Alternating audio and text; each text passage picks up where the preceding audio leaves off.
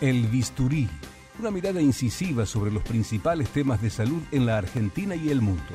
Realidad sanitaria, tecnologías, medio ambiente y medicina deportiva, con la conducción del doctor Eduardo Cerdá y el periodista Gustavo Muñoz. Martes 21 horas. ¿Qué tal amigos? Tres minutos pasaron de las nueve de la noche. Estamos empezando nuestro bisturí de este martes eh, fresco, ¿eh? Ahí refrescó con el vientito. Así que estamos iniciando, les decía, este nuevo programa con la presencia de mi amigo y compañero, el doctor Gustavo Muñoz. ¿Cómo le va? ¿Cómo le va? Buenas noches, qué gusto estar aquí. ¿Todo en orden? Todo muy bien, esperando Este, compartir esta hora con mucha información. Qué técnico y qué jugador le hemos dado a Racing Club, ¿eh? Entre Gabo y Cardona. Usted sabe que posiblemente sea un signo, porque los últimos tres campeonatos que obtuvo Racing, sí, ah. los, obtuvo con técnicos que provenían de River.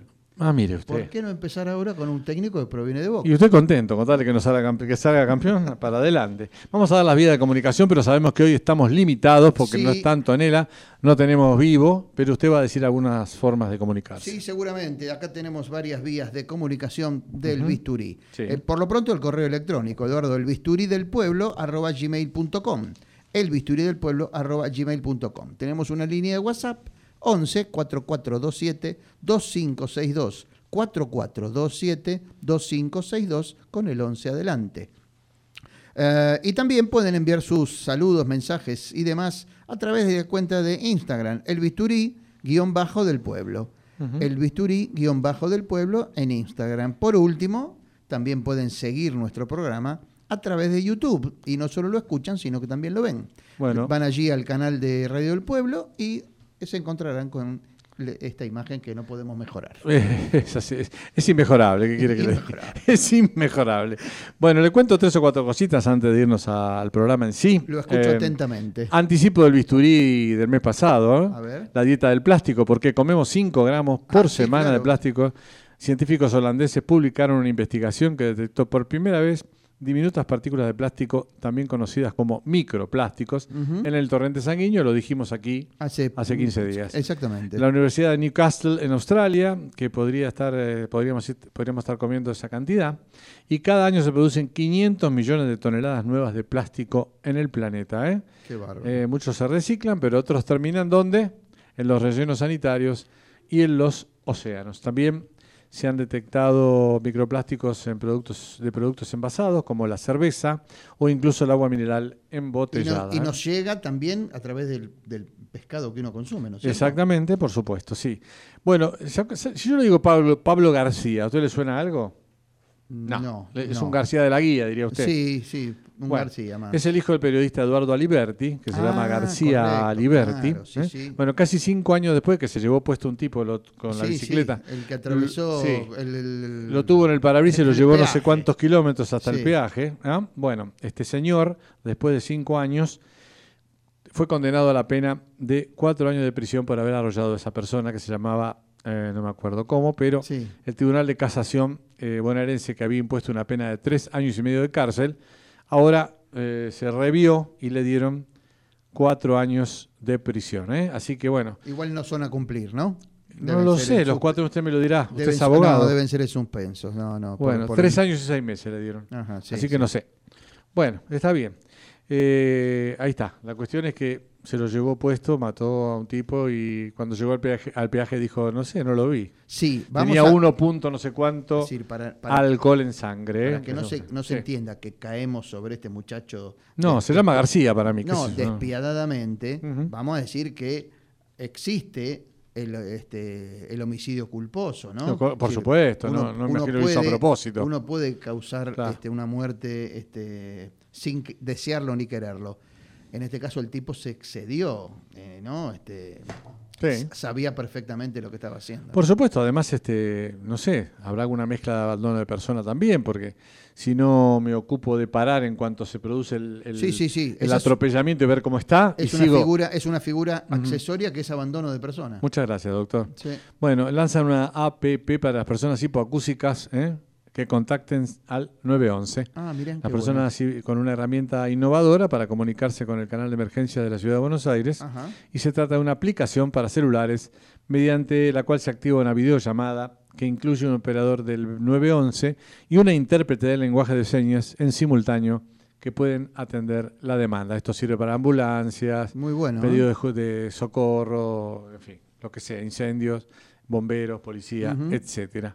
Y bueno, eh, el último, el anteúltimo tema. Eh, yo creo que los jueces de, de justicia legítima y, toda esta teoría zafamarroniana que viene desde aquel momento, tienen un problema de falta de luces.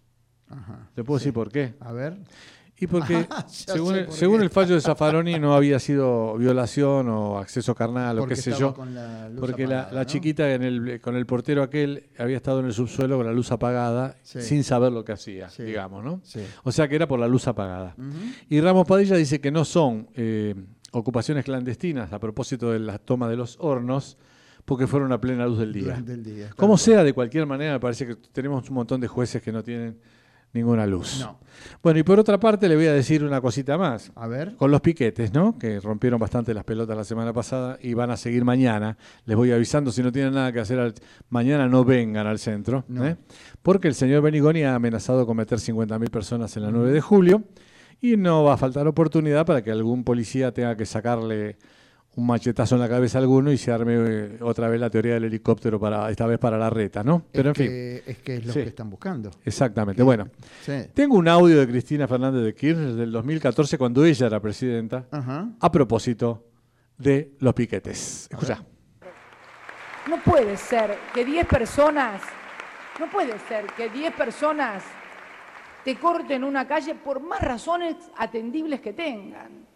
No puedes. Y que no pase nada, porque les quiero decir que Bernie, Sergio Berni, el secretario de Seguridad, no, no, está procesado, está procesado por haber desalojado una vieja toma que había de la avenida de la autopista, de una autopista, de la Panamericana, la General Paz, lo terminaron procesando a él y lo largaron a todos los que habían cortado en la calle. Bueno, así que cuidado mañana, Alessandro, porque te van a procesar a vos. Si llegas a pegarle un palazo a alguno que escudado detrás de tres cochecitos con gemelos, este, vienen caminando y te atacan, ¿sabes? A, tus policías. Bueno, listo, Muñoz, ¿está queda listo? ¿Todo queda dicho? Quiero escuchar un poquito a música de fondo para cualquier fiesta ah, animada o no. Qué temazo. A ver.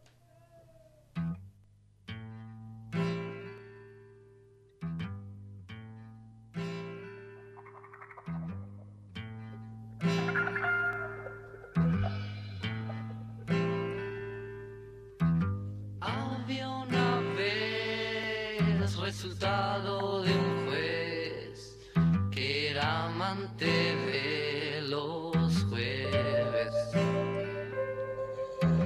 Un gran señor que sufría el deshono de sus sirvientas.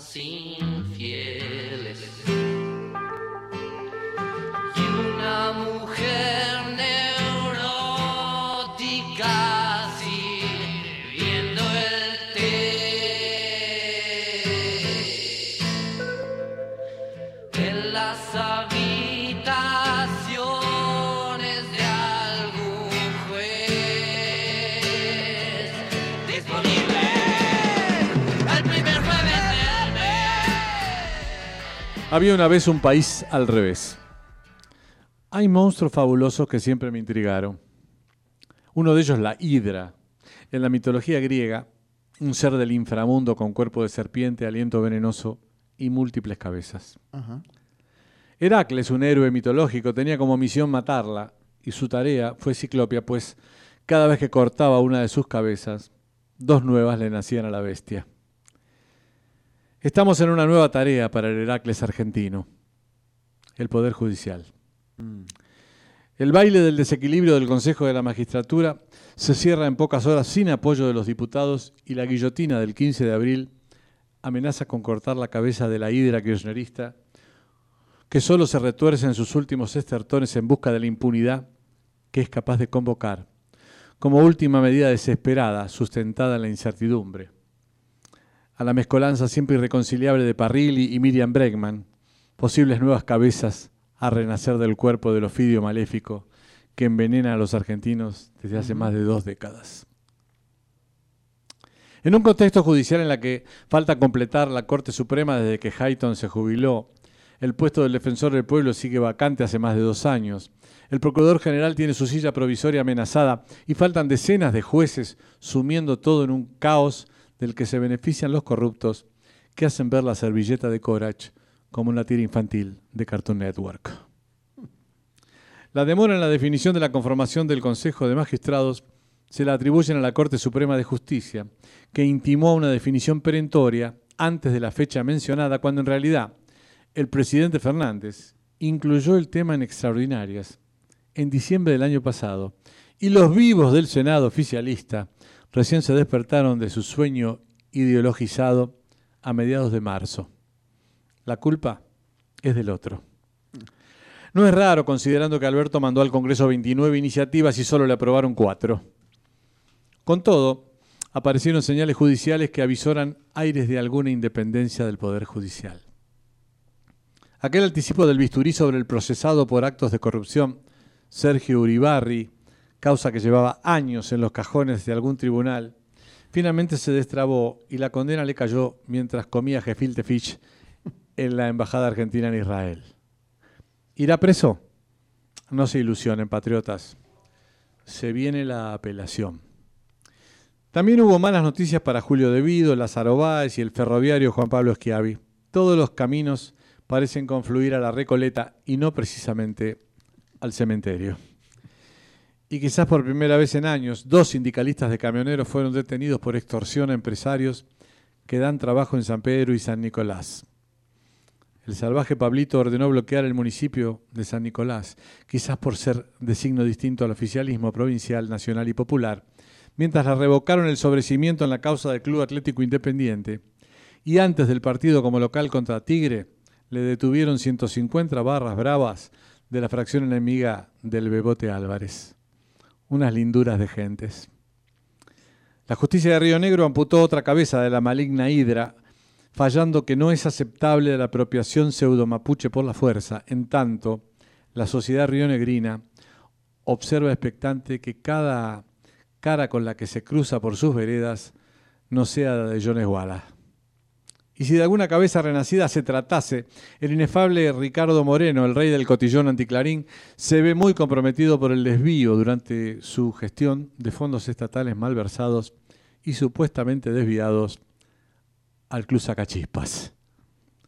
Y la cabeza más atroz de este animal fabuloso maligno sigue siendo la inseguridad y la muerte suspendida en cada calle del Gran Buenos Aires, en la que pobres contra pobres establecen una pelea muy desigual de un lado delincuentes, muchos de ellos menores de edad, mandados por otros mayores de edad y del otro pueblo, ese de que los gobiernos viven apropiándose, representado por obreros y policías que esperan colectivos en la madrugada.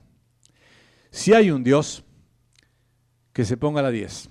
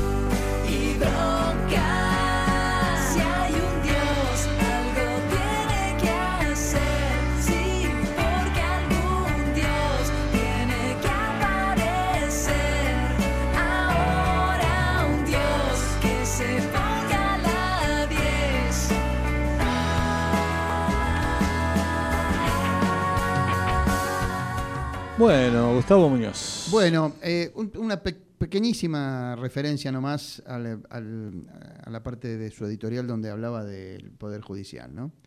Tuve la suerte de integrarlo integrarlo como empleado, ¿no? Mientras estudiaba Derecho.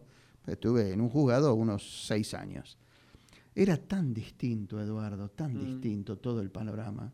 Los jueces este, estaban abocados al trabajo diario. Eh, el común de la gente no conocía los nombres de los integrantes de la Corte Suprema. ¿Por qué? Porque estaban dedicados también a su trabajo, hablaban a través de sus sentencias, como dice el dicho más conocido. ¿no? Bueno, eh, algo más de lo tanto que se fue, fue cayendo en decadencia. ¿no? Eh, bueno, vamos a ver si en algún momento se recupera. Los chicos cuando iban al jardín hacían como mis chicos, que ya son grandes y los tuyos también, cuando iban al jardín tenían como un atrevimiento de cantar una canción que hablaba de alguien que se tiraba un cohete, ¿no? Y en un momento terminado decían, puf, puf, qué olor, fulano se cagó, una cosa por el estilo. Y bueno, este Ramos Padilla es del Puf Puf. O ah, sea sí, que, sí, absolutamente. O sea que es una cagada total. ¿Qué quiere que le diga? Bueno, cuénteme un poquito, vamos a escuchar eh, un poquito a León Gieco. ¿eh? Sí, métale. Vamos.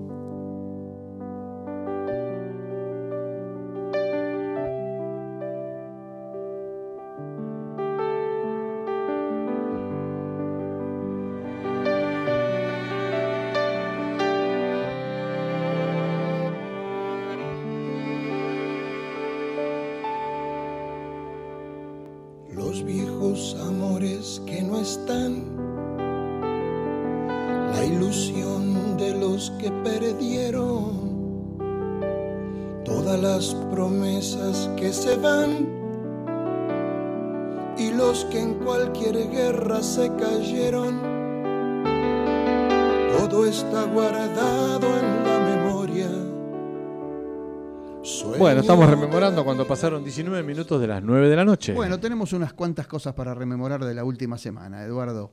6 de abril es el Día Internacional de la Actividad Física. ¿Qué hizo usted ese día? ¿Hizo algo? ¿Qué día? ¿El 6 de abril? Eh, no me acuerdo. Pero seguramente no hice nada físico. No, sí, no, fue el miércoles. Vamos al fútbol, ¿cómo no? al fútbol, claro. Bien, 7 de abril, Día Mundial de la Salud. En esa fecha se creó justamente la Organización Mundial de la Salud. Eh, la creó la ONU. Eh, para gestionar políticas de prevención, promoción e intervención en materia de salud.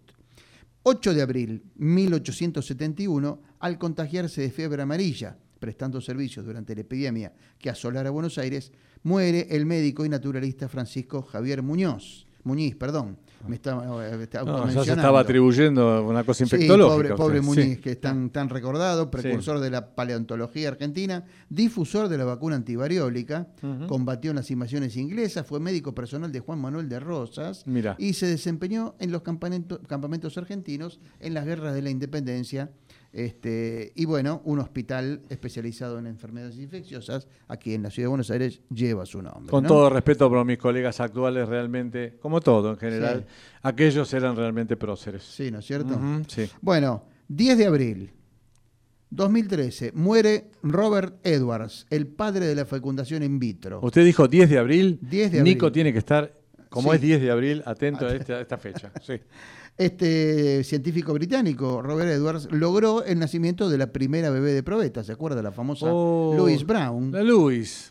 Bueno, el 25 de julio de 1978, acontecimiento histórico que fue primera plana en todos los periódicos del mundo. Parece que fue ayer. Desde entonces, millones y millones de personas nacieron gracias a la fecundación in vitro. Mira vos. Bueno, eh, también el 10 de abril es el Día de la Ciencia y la de la Técnica y también Día del Investigador Científico y Tecnológico.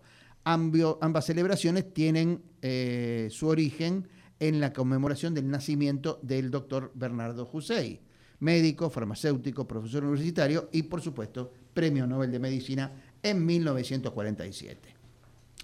También un 10 de abril, pero en 1934, murió en Buenos Aires la médica educadora e higienista, la recordada y reconocida Cecilia Grierson. Fue la primera doctora en medicina graduada en nuestro país y creó además la primera escuela de enfermeras y el Instituto de Ciegos que ambas cosas llevan, llevan su nombre, ¿no? La escuela enfermera se llama Cecilia Grierson. Bueno, 11 de abril 1905, Einstein publica la teoría de la relatividad, formulada por el científico alemán. Está compuesta a grandes rasgos por dos grandes teorías, la de la relatividad especial y la de la relatividad general. y fue formulada con el objeto de resolver la incompatibilidad existente entre la mecánica newtoniana y electromagnetismo. También el 11 de abril es el Día Mundial del Parkinson y por último, hoy 12 de abril, em, en 1955 se demostró la eficacia y seguridad de la vacuna Salk contra la poliomielitis. Mire, dejé una efemérides más de hoy porque mm, para los futboleros es un, es un hecho importante. Un 12 de abril en 1891, 1891, mire, ¿eh? se jugaron los dos primeros partidos oficiales de la historia del fútbol argentino. El Buenos Aires Football Club, fútbol todavía no se escribía como se escribe ahora, sino que se escribía en inglés, versus el San Andrews y el All Caledonians versus el Belgrano Football Club. Victorias de 5 a 2 para San Andrews y 6 a 0 para Caledonia. Sacachispa no, no existía, ¿no? No, Sacachispa ah, todavía no había llegado, ni su boca, ni mi raza. Ni estudiante de Buenos Aires, bueno, en fin. Pero estos eran, eran neoliberales, pero eh, eran cipayos británicos. Sí. de hecho, este, leía que eh, participaron en total 155 jugadores todos de apellido inglés. Ahí está, toma, Ahí está, están todos contentos, entonces seguramente están muy felices en la cámpora con nuestra recordación de este efeméride. Bueno, a ver, quiero escuchar la marchita, puede ser, pero no aquella que usted está pensando, ¿eh? Ahí va.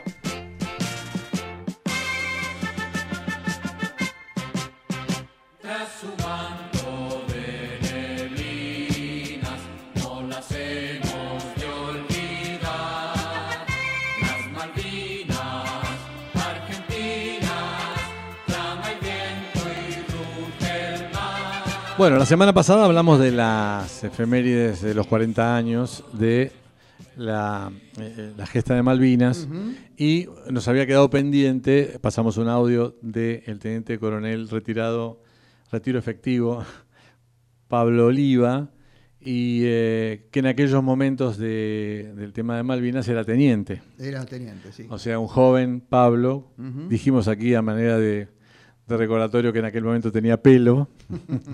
y lo tenemos en línea. Hola Pablo, ¿cómo estás? Hola Eduardo, hola Gustavo, qué gusto verlos y escucharlos. Ah, bueno, estamos ahí en YouTube entonces. Sí, sí. Bueno, decir a las mujeres de la familia que no se asusten por lo que pueden objetivar, digamos, pero en fin. Bueno, la falta de pelo, la falta de pelo es para todo, ¿eh? Ah, sí, venimos, sí, la sociedad de este, alopécicos. Bueno, escuchame una cosa. Eh, contanos un poquito eh, ¿Qué hacías en Malvinas cuando fuiste convocado? Brevemente, y después vamos a pasar a los temas que tienen que ver con el bisturí, más que nada los temas médicos, hospitalarios, de heridos y todo eso, que es un poco lo que le interesa a la gente por lo que nos ha pedido aquí eh, en las redes. Contanos un poquito qué hacías, por qué fuiste convocado y dónde estuviste. Perfecto. En el 82 yo estaba como oficial instructor en la escuela de suboficiales eh, en Campo de Mayo y me movilizaron después del egreso de los de los este, aspirantes a eh, al comando de la tercera brigada, como oficial de comunicaciones del comandante de la brigada, yo soy de comunicaciones.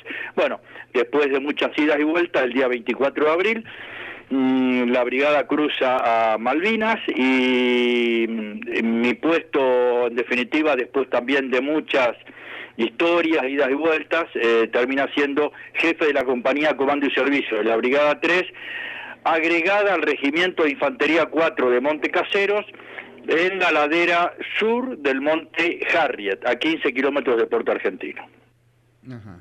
Bueno, muy bien. ¿Y ahí qué tenías? Este, me dijiste que tu rol era jefe. Eh, eh, bueno, mi rol era jefe de una eh, eh, compañía disminuida eh, de un nivel de sección, 40, 45 hombres, entre soldados y eh, suboficiales profesionales. Había mecánico armero, había personal de intendencia, había talabartero y de las armas, o sea, de caballería y infantería, solamente dos. Después había enfermeros generales también este, que estaban conmigo agregados. Uno de ellos fue herido en combate. O sea, estaba, hacías mm, más tareas del tema comunicaciones específicamente? No, precisamente no. Ah. Precisamente no, precisamente fui agregado y actué como todo el personal y, yo en particular actuamos como infantería defendiendo la ladera sur del Monte Harriet agregado al Regimiento de Infantería 4. Ah, no actué como comunicaciones, ah. que es es, como para como para hablar largo en otro en otro momento. ¿Y en qué fecha fuiste para allá con la gente? El 24 de abril estuvimos, el 24 de abril eh, cruzamos a Malvinas, el, eh, aproximadamente la primera quincena, la primera quincena de mayo estuvimos desplegados en Monte Challenger como reserva y después del desembarco inglés en San Carlos eh, fuimos redistribuidos a eh, Monte Harriet y Monte Dos Hermanas, eh, y esto fue en primero de junio, hasta el 11 de junio que fue el ataque a, a las posiciones. Ok, o sea que estábamos en pleno otoño en el sur y casi, casi invierno, digamos, y hacía bastante frío, ¿no? El clima es muy complejo, es muy clima del, del sur, quien conoce el sur es prácticamente lo mismo. Malvinas no tiene árboles, tiene un piso muy, muy blando, rocoso y mm, en un día puede hacer mucho viento, puede haber lluvia, puede haber nieve, es realmente muy cambiante, es un clima insular. ¿Y cuando ustedes llegaron, encontraron gente allí donde estaban destacados o la gente ya estaba más bien localizada en lo que es Puerto Argentino y lugares un poco más poblados? No, el comando de la brigada, toda la brigada 3, conformada por los regimientos eh, de infantería 4, eh, 5 y 12, y toda la gente del litoral, este, porque era una brigada que tenía asiento en todo el litoral, eh, cruzamos cuando ya los, la mayoría de los regimientos mm, ya estaba instalada desde el día 2, 3 de abril. Hubo gente que cruzó el, que cruzó el 10 de abril, pero nosotros cruzamos tres días antes de el lanzamiento del primer ataque inglés, que fue con aviones Vulcan a las 4 y 45 de la mañana del primero de mayo. Así que prácticamente las posiciones nuestras no fueron tales. Pablo, eh, ya para entrar en tema específico de lo que queríamos saber un poquito más sobre este, la situación en las islas, eh, los problemas sanitarios o médicos o las cuestiones no los problemas sanitarios médicos de salud comenzaron antes del combate, ¿no es cierto? Eh, por supuesto. Sí, ya sí, sí, ¿Y, cómo, cómo, cómo era la, respuesta este, en general, no? Correcto. Eh, en realidad el hospital militar de, de Puerto Argentino se fue instalando eh, con las con los con el personal sanitario que iba llegando que pertenecía orgánicamente a las unidades. Después, posteriormente, se fueron agregando a medida que las acciones este, avanzaban en tiempo. Eh, el hospital militar estuvo constituido, yo no entré nunca al hospital militar durante el tiempo que estuve en Malvinas, porque estaba alejado 15 kilómetros de Puerto Argentino, había gente en el hospital de Fuerza Aérea, había gente de Ejército y había gente de Marina. Eh, no había mujeres, por si la pregunta eh, está.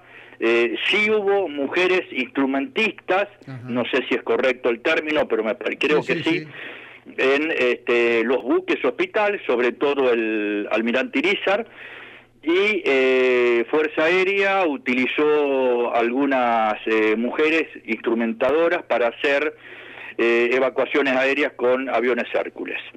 Eh, y cada unidad, cada regimiento de infantería disponía en general, hasta donde conozco, de un médico, eh, de un grado obviamente de una jerarquía baja, y enfermeros que instalaban un puesto socorro en las posiciones. Se practicaban las primeras curaciones y luego eran derivados al hospital que estaba en Puerto Argentino. Esa era la mecánica sanitaria en general. Si me permitís una, una cosa más eh, para ir, avanzando. Eh, Pablo, em, ¿qué tipo de problemas de salud tenía la tropa en general, eh, independientemente del combate? ¿Me explico? Es decir, por ejemplo, el frío que causaba este, problemas en los pies eh, eh, o alguna otra enfermedad. Es decir, ¿qué, qué, veías vos que padecían los soldados y los oficiales también, eh, más allá, te repito, del combate, ¿no? Correcto. a ver, el, tema de la higiene personal fue un tema muy crítico. la falta de, de, reemplazo de ropa sobre todo de medias, hacía que uno viviera con los pies húmedos, lo cual produjo pie de trinchera, que eh, digamos en porcentajes elevados. Hubo gente que fue evacuada, no solo al hospital, al hospital militar de Puerto Argentino, sino evacuada al continente por la gravedad de las lesiones de pie de trinchera. Ah, eh, en algunos casos hubo, hasta donde sé, personal con diarreas pero muy muy leves eh, ¿Por el agua? realmente ¿eh? por el agua Claro, correcto, porque en realidad no había provisión de agua. Estoy hablando en las posiciones, yo no me refiero a lo que es Puerto Argentino, correcto. Me, me refiero a las posiciones. En las posiciones no había provisión de agua y utilizábamos agua de vertientes, o en su momento sobre ya el final, las, los primeros días de junio, se derretía el hielo que caía en las nevadas a la noche. Y esa era la forma en que nos mm, proveíamos de agua.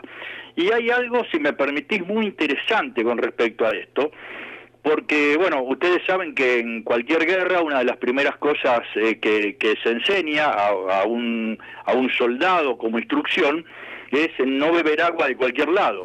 Bueno, esto los ingleses lo tomaron al pie de la letra y eh, bebieron agua de arroyos y mm, se sabe, porque está escrito, ha aparecido en libros, que tuvieron, sobre todo aquellos que marcharon desde San Carlos hasta los lugares de combate que fueron eh, a pie, que hicieron marchas a pie, que, bebí, que bebieron agua en arroyos eh, y como tenían ese eh, ese inconveniente de pensar que había sido contaminada por nosotros el agua, le agregaban pastillas de cloro. Las diarreas comenzaron y, al, y pensando que era por el problema de contaminación, le agregaban pastillas de cloro en demasía y ocasionó problemas serios de diarrea en, el, en, el, en la tropa inglesa. La tropa argentina en general no tuvo mayores inconvenientes que lo que hemos comentado. Bien. Vos viste, por ejemplo, nos hablaste de las derivaciones al Hospital de Puerto Argentino y algunos casos más graves hacia el continente. Ahora, en la diaria, en las posiciones ¿eh? donde estaban instalados, ¿tenían este, primeros auxilios, tenían manejo de, botiquines para poder, este, digamos, eh, poder tratar cosas pasajeras o leves o moderadas?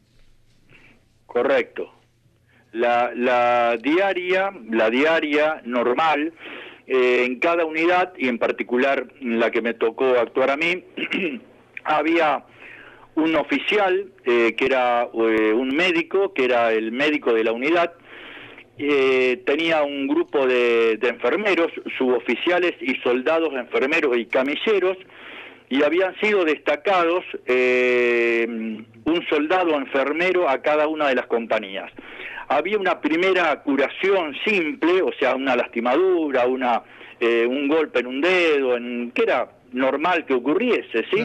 Esto era atendido eh, por, por el enfermero general, si, la, si, el, si el motivo empeoraba, si la causa era eh, de una gravedad que no podía ser atendida, era enviada a una carpa que era el puesto de socorro, en el mismo eh, Monte Harriet, ah, en el puesto de socorro se evaluaba ya por el médico la, la posibilidad de evacuación a Puerto Argentino, que había evacuaciones diarias con vehículos eh, dispuestos a tal fin, podía ser un Unimoc o podía ser en algún momento fue un jeep ambulancia, este, y si la gente podía seguir en, en sus puestos de combate, continuaba en su puesto de combate. ¿sí? Así que, que esa, esa era la forma básica de manejarse eh, con la atención diaria del personal. Bueno, la última por mi parte, Pablo. Eh, a ver, vos hablaste de cosas que pasaban todos los días, que podían ser por un roce, porque hacía frío, porque este, se lastimaban con alguna lata o con alguna cosa. ¿Y entraron en acción y en combate en algún momento en tu posición? ¿Y qué consecuencias sanitarias pudo haber tenido ese, ese contacto con el enemigo, digamos? Eh, a ver, la posición nuestra fue atacada la noche del 11 de junio. Eh, justo ese día 11 de junio fue el día que eh, Juan Pablo II había venido a la Basílica de Luján a rezar por la paz. Recuerdo esto porque nosotros escuchábamos las noticias a través de Radio Carve de Montevideo eh, y la noche del 11 de junio el batallón Comando 42 de, de los Royal Marine atacan haciendo un ataque clásico envolvente y con el ataque principal sobre la retaguardia del Regimiento 4, que eran los morteros pesados, y el lugar a donde yo me encontraba, que era la ladera sur. Desde el punto de vista eh, reglamentario o de reglamentos de, de Fuerzas Armadas, fue un ataque clásico que se llama envolvimiento, un aferramiento frontal y un envolvimiento que cayó sobre las posiciones eh, que eh, ofrecían mayor debilidad para el ataque. ¿sí? Eh, hubo muertos por combate y hubo muchos heridos, al menos estoy hablando de mi sección, que tuvo ocho heridos y tuvo tres muertos en combate. los heridos fueron todos por armamento liviano, armamento individual, sí por fusiles de tipo FAL o digamos hablemos del calibre. A corta distancia digamos. Ah, eh, estamos hablando de distancias referidas entre los los 300 y los 100 metros que son las ah, obviamente había armas de apoyo de fuego no eso está claro bueno, la última tuya, Gustavo, y terminamos. Sí, este, vos, eh, como una evaluación general de lo que fue la asistencia sanitaria en las islas. Eh, ¿Crees que fue suficiente? Eh, ¿Tuvo carencias? ¿Cómo lo, cómo lo apreciaste? Eh, yo lo aprecio en general como que, a ver, no fue suficiente en el mejor sentido que uno puede entender el término, pero los médicos, los enfermeros, quienes estaban en el hospital, quienes estaban en los frentes de combate, hicieron lo que pudieron hacer con lo que tenían a mano. Eh, lo que sí yo quiero dejar en claro que esto trajo muchísimas experiencias, muchísimas experiencias, y lo que realmente faltó, pero fue muy serio esto, fue la posguerra. Eh, la parte sanitaria de la posguerra, al principio, sobre todo estoy hablando de los 10 primeros años, no tuvo mucha idea de cómo atender al personal con eh, un postraumatismo eh, que había sido la guerra en este momento. O sea, el famoso estrés postraumático. Pero bueno, eh, hoy por hoy hay ya muchos avances con respecto a esto, ¿no? Pablo, te agradecemos tu presencia en el bisturí de esta noche. Vamos a hablar en alguna otra oportunidad y vos sabés que el tiempo nos, nos corre bastante, pero, pero hablaste justamente de lo que queríamos hablar que justamente el enfoque sanitario durante la guerra, ¿no? No, y, quería aclarar solamente que cuando hizo referencia dijo que eh, Juan Pablo II eh, había, había venido a la basílica, es porque Pablo está en Luján, ¿no es cierto? Claro, él vive. ¿Nacido y criado sos vos ahí en Luján? Sí, Nick, Nick. Nick, Nick de Luján. Nacido y mi señora también, y tengo todos los hijos acá, ¿eh? Bueno, en cualquier momento. Fanático. En cualquier momento, de Luján. En cualquier momento nos vamos a comer un asadito allá, ¿eh? Así que cuando, cuando quieran, encantado. Gracias, Pablo. Gracias, serán bien recibidos. Bueno, hasta la próxima. Gracias, Eduardo. Gracias, Gustavo. Un fuerte abrazo para ambos. Muy bien. Teniente Coronel retirado Pablo Oliva sobre su eh, actuación y el enfoque sanitario en las islas durante el conflicto austral. Vamos al próximo bloque.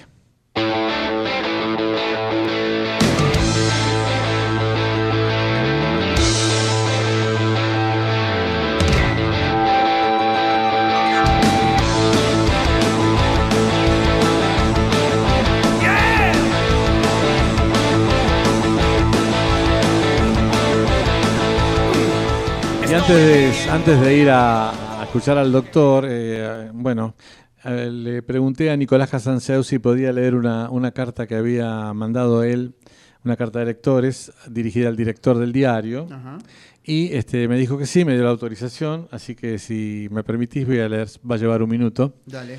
Una carta que él mandó y dijo, señor director, el general Balsa ha dicho en el programa de Alejandro Fantino que en Malvinas hubo oficiales cobardes en las demás unidades, pero no en la suya. Pues en la suya también hubo uno, el propio Balsa. Cuando el mayor José Rodolfo Baneta, heroico jefe de la guarnición argentina en Moody Brook, lo agarró del pescuezo por una actitud impropia que ponía en riesgo a los soldados de Baneta, Balsa arrugó como una oveja y no se animó a defenderse. Yo le pregunté a Baneta si quería que yo incluyera este episodio en mi libro, pero con caridad cristiana este gran oficial me dijo que no lo hiciera porque Balsa le daba lástima. Una consideración que el propio Balsa nunca tuvo para con sus camaradas de armas, calumniándolos y acusándolos sin nunca presentar prueba alguna. Sumemos esto a su camaleonismo político, fue arrastradamente obsecuente con todos los poderosos, desde Videla hasta Kirchner, pasando por Alfonsín y Menem, que es otra forma de cobardía y entonces tendremos la acabada imagen de un Judas de nuestro tiempo. En 1995, Balsa me condecoró y me dedicó un libro con la frase El soldado Nicolás Casaunceu. Pero con el 2017, el gobierno kirchnerista me quitó la condición de veterano otorgada por el Congreso, Balsa me negó, aseverando que yo no era veterano. Esto lo firma Nicolás Casanseu y este, quería decirlo porque me parece interesante porque aparecen todas las fotos el general Balsa abrazado y a los besos en la boca con un montón de gente. Eh, respecto a la carta de Casanseu, el chiste es este no me gusta cuando andan con la indirecta, ¿no? No, sí, no sé qué le habrá querido decir, en fin. Bueno, vamos, a los audios del doctor Penedo. Bueno, sí, el doctor, eh, tuvimos eh, la semana pasada, hablamos un poquito, creo, del tema de Robert Rojas, en el sentido de su lesión eh, terrible de doble fractura de tibia peroné y que iba a ir a quirófano.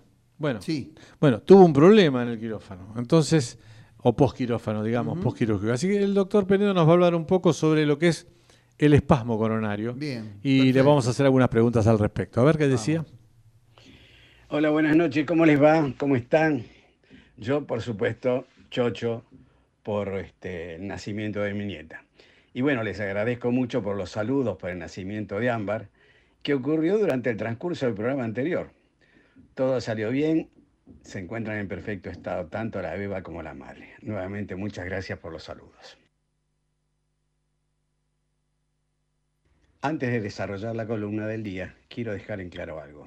No soy de River, no soy seguidor de ningún equipo de fútbol. Podría decirse que es un deporte que me interesa muy poco que solamente veo y me entusiasmo en los mundiales. Me parece terrible todo lo que rodea este deporte. Barras bravas, negocios que incluyen droga, corrupción, sueldo fabuloso por pelear una pelota y al que no pueden acceder científicos cuyas investigaciones son para beneficio de la humanidad. O sea, para decirlo de otra manera, no tengo conflicto de intereses. Dicho esto, quiero aclarar que el patadón, sí, patadón, porque no se puede definir de otra manera, que le propiciaron a Rojas, se ve claramente que fue con intención. Según las imágenes, Rojas ya estaba prácticamente en el piso.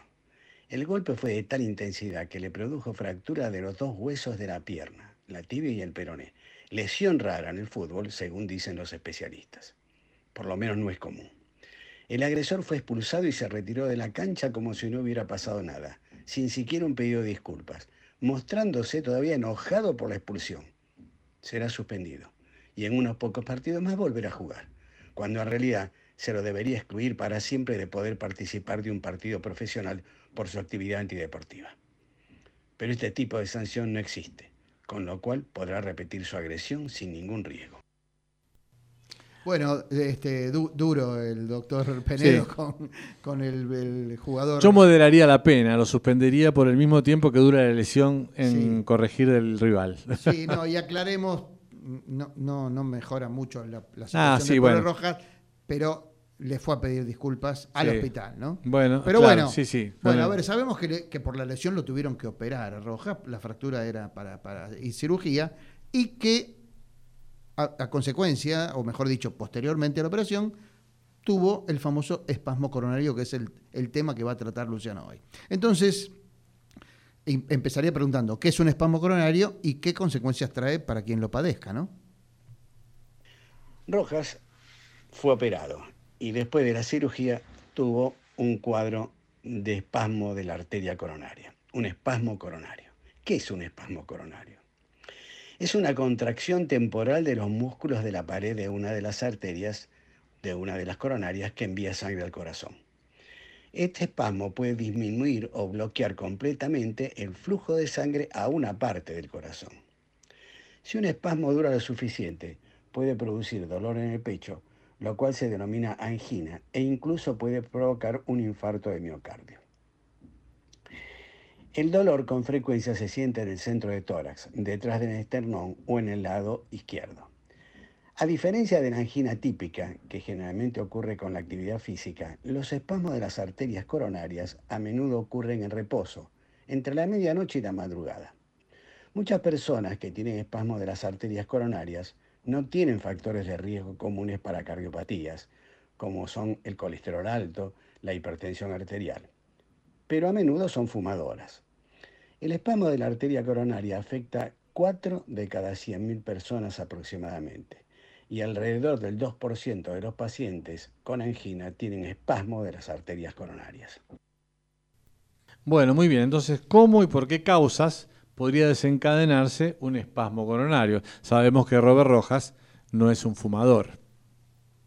¿Por qué se desencadena un espasmo coronario? Los espasmos de las arterias coronarias pueden ser desencadenados por las siguientes causas. Abstinencia del alcohol, consumo de tabaco, exposición al frío, estrés emocional extremo, uso de drogas estimulantes ilegales como anfetaminas y cocaína. Bien, em, le preguntaría a Luciano entonces, eh, ¿existen síntomas previos o dolores que indiquen que, el paciente puede estar en presencia de un espasmo coronario? ¿Y cómo es el dolor? ¿Qué tipo de dolor se padece? ¿Cuáles son los síntomas del espasmo coronario? Como mencioné anteriormente, el síntoma principal es un tipo de dolor torácico llamado angina. El dolor con frecuencia es intenso y se siente por debajo del hueso del tórax, del esternón, detrás del esternón, o en el lado izquierdo del tórax, y puede extenderse al cuello, la mandíbula, el hombro o el brazo izquierdo. El dolor se describe con las siguientes características. Opresivo, o sea, como que oprime el centro del pecho, aplastante. Se dice que se describe como que se siente la pata de un elefante sobre el pecho, un dolor que presiona, como una compresión, como una importante tensión. Suele ocurrir en reposo, puede ocurrir a la misma hora todos los días, generalmente entre la medianoche y las 8 de la mañana, dura de 5 a 30 minutos y la persona puede llegar a perder el conocimiento. Muy bien, entonces, ¿qué hay que hacer eh, ante esto? ¿Qué tratamiento se recomienda es ante un espasmo coronario. El tratamiento de los espasmos de las arterias coronarias puede incluir medicamentos, como los siguientes, por ejemplo, nitratos, que se utilizan para prevenir los espasmos y aliviar rápidamente el dolor cuando aparece, bloqueadores de los canales de calcio que relajan las arterias y disminuyen entonces el espasmo, o medicamentos como con estatinas para reducir el colesterol, que no solamente reducen el colesterol, sino que también pueden prevenir los espasmos. Si los espasmos de las arterias coronarias provocan latidos cardíacos peligrosamente rápidos, los llamados arritmia ventricular, puede ser necesario utilizar un cardiodefibrilador. La Organización Mundial de la Salud ha destacado la necesidad de trabajar en la prevención. El organismo precisó que la mayoría de las enfermedades cardiovasculares pueden prevenirse actuando sobre factores de riesgo como el consumo de tabaco, las dietas poco saludables, la obesidad, la inactividad física o el consumo nocivo de alcohol. Bueno, muy bien. Eh, ¿qué, exámenes médicos se realizan habitualmente ante un caso de espasmo coronario, Luciano? ¿Cómo se estudia un espasmo coronario? Se realizan los siguientes exámenes. La angiografía coronaria. Lo interesante de esto es que en la angiografía coronaria, la arteria coronaria puede aparecer normal durante la angiografía, pero lo que pasa es que no funciona normalmente. O sea, se contrae temporalmente. Y también se hace electrocardiograma y otros estudios más si fuera necesario, pero estos son los básicos. Bueno, entonces para finalizar, ¿Puede el doctor Penedo hacernos algún comentario respecto concretamente al caso del jugador de River Robert Rojas? Ahora dos palabras sobre el caso Rojas. Los deportistas de alto rendimiento necesitan tener un corazón también de alto rendimiento, porque debe trabajar con intensidad en situaciones de máxima exigencia física, en las que la sangre circula con alta presión, por lo cual el atleta necesita un corazón fuerte y sano. Como dijimos, el espasmo habitualmente se presenta en horas de la noche y madrugada, es decir, en el horario que lo sufrió Rojas. El cuadro se presentó alrededor de dos horas después de la cirugía. Fue rápidamente tratado y se comenzó a estudiar al deportista para ver cuál era su origen, más allá de que es evidente que Rojas estaba en una situación de estrés. Seguro que estaba preocupado por la lesión recibida, por su futuro deportivo y por el estrés propio de un postoperatorio. Bueno, esto ha sido todo por hoy, así que nos volvemos a encontrar el martes que viene. Bueno, hasta la semana que viene, doctor Penedo. Vamos rapidito, rapidito al próximo bloque.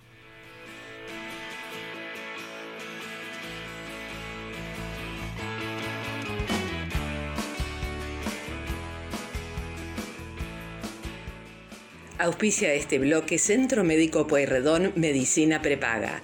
Planes acordes a tus necesidades, individuales y grupos familiares. Avenida Pueyrredón 1341, teléfono 416 6000. 416 6000.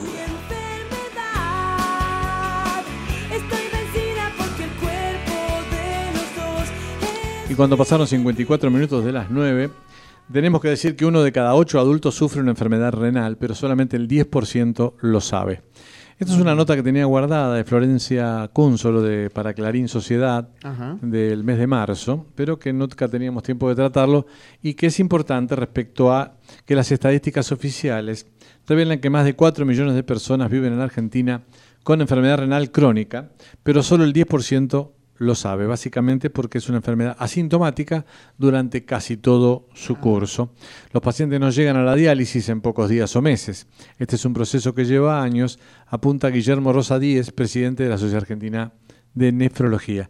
La mayoría de las personas con enfermedad renal es diagnosticada cuando la patología ya está avanzada. ¿eh? Así que en el marco de la segunda encuesta nacional de nutrición y salud, eh, se detectó que la enfermedad renal alcanza el 12.7% de la población adulta, lo que equivale a uno de cada ocho pacientes, igual que la diabetes.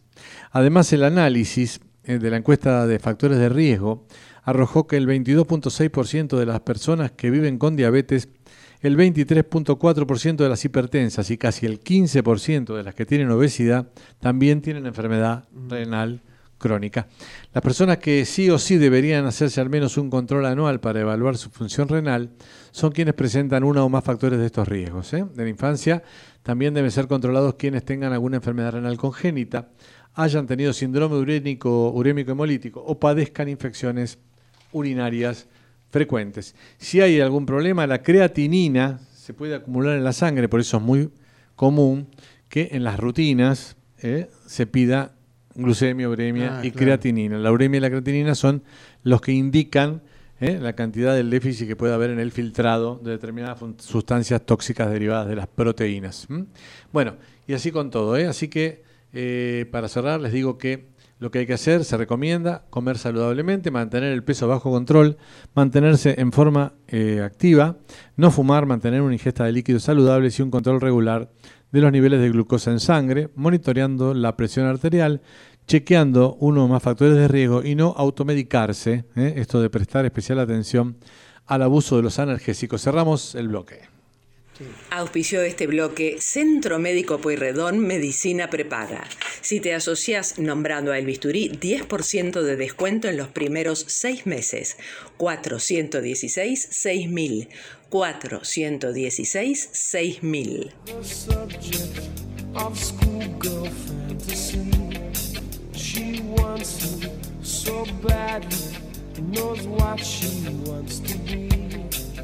6000. There's longing. This girl's an open page. Bookmarking. She's so close. This girl Bueno, Muñoz, tres minutos para el cierre actualizando el COVID. Sí, eh, le cuento el panorama de la vacunación argentina, cómo estamos eh, numéricamente. Sí. Eh, se inició a fines de 2020, ¿se acuerda? Con la, primer, con la llegada del primer cargamento de Sputnik al aeropuerto de Seiza, ¿no? Sí. 21 de diciembre. Desde esa fecha se aplicaron 97 millones mil y pico de dosis en el país. Esto según el monitor público de vacunación. El 89 ciento de la población recibió la primera inyección contra el coronavirus y el 81,23, 37 millones de personas, completó el esquema inicial de dos dosis. Además, el 43% se aplicó la dosis de refuerzo, 16 millones de personas. Aún falta 17 millones de argentinos se apliquen las dosis adicionales. De los inoculantes recibidos en el país, unas 240.000 dosis debieron descartarse y no fueron aplicadas se tiraron a la basura por vencimiento, problemas en la cadena de frío, inconvenientes en los envases, fallas de origen o roturas en los centros de distribución o vacunatorios. Finalmente, hay, hay todavía tenemos en stock 7,5 millones, o sea, 7 millones y medio de dosis para ser aplicadas, pero unos 4,7 millones vencen antes de octubre. Es muy emocionante aquel vuelo de Viró relatado magníficamente por el señor Víctor Hugo Morales. El freno dependerá de reforzar la vacunación. ¿eh?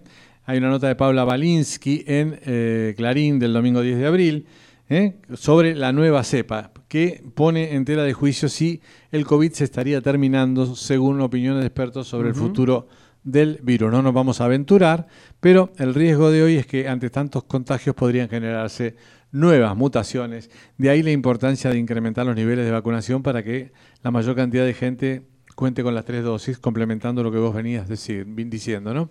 Eduardo López, infectólogo del Hospital Gutiérrez, dice que algunos expertos consideran que esta podría ser la última variante por los niveles de vacunación, aunque sigue existiendo la posibilidad de que se generen mutaciones relevantes. ¿eh? Quiero recordarles que, según dicen algunos expertos, 30.000 de los 128.000 muertos se podrían haber evitado si no hubieran entrado en el capricho ¿eh? de poder dejarle el margen para que el señor Copani compusiera esa pelotudez que compuso cuando escribió el tema de tirame la Pfizer, poneme la Pfizer y al final se la puso él, la Pfizer. Bueno, la señal indicará las 22 en todo el territorio de la República Argentina. Y le deseamos, le mandamos un beso al señor Copani, ¿eh? con todo nuestro amor, desde aquí, desde Radio del Pueblo. Gracias, Nico. Gracias, Muñoz. Gracias, Eduardo. Nos vemos el martes próximo. Hasta la semana que viene, amigos. Chao.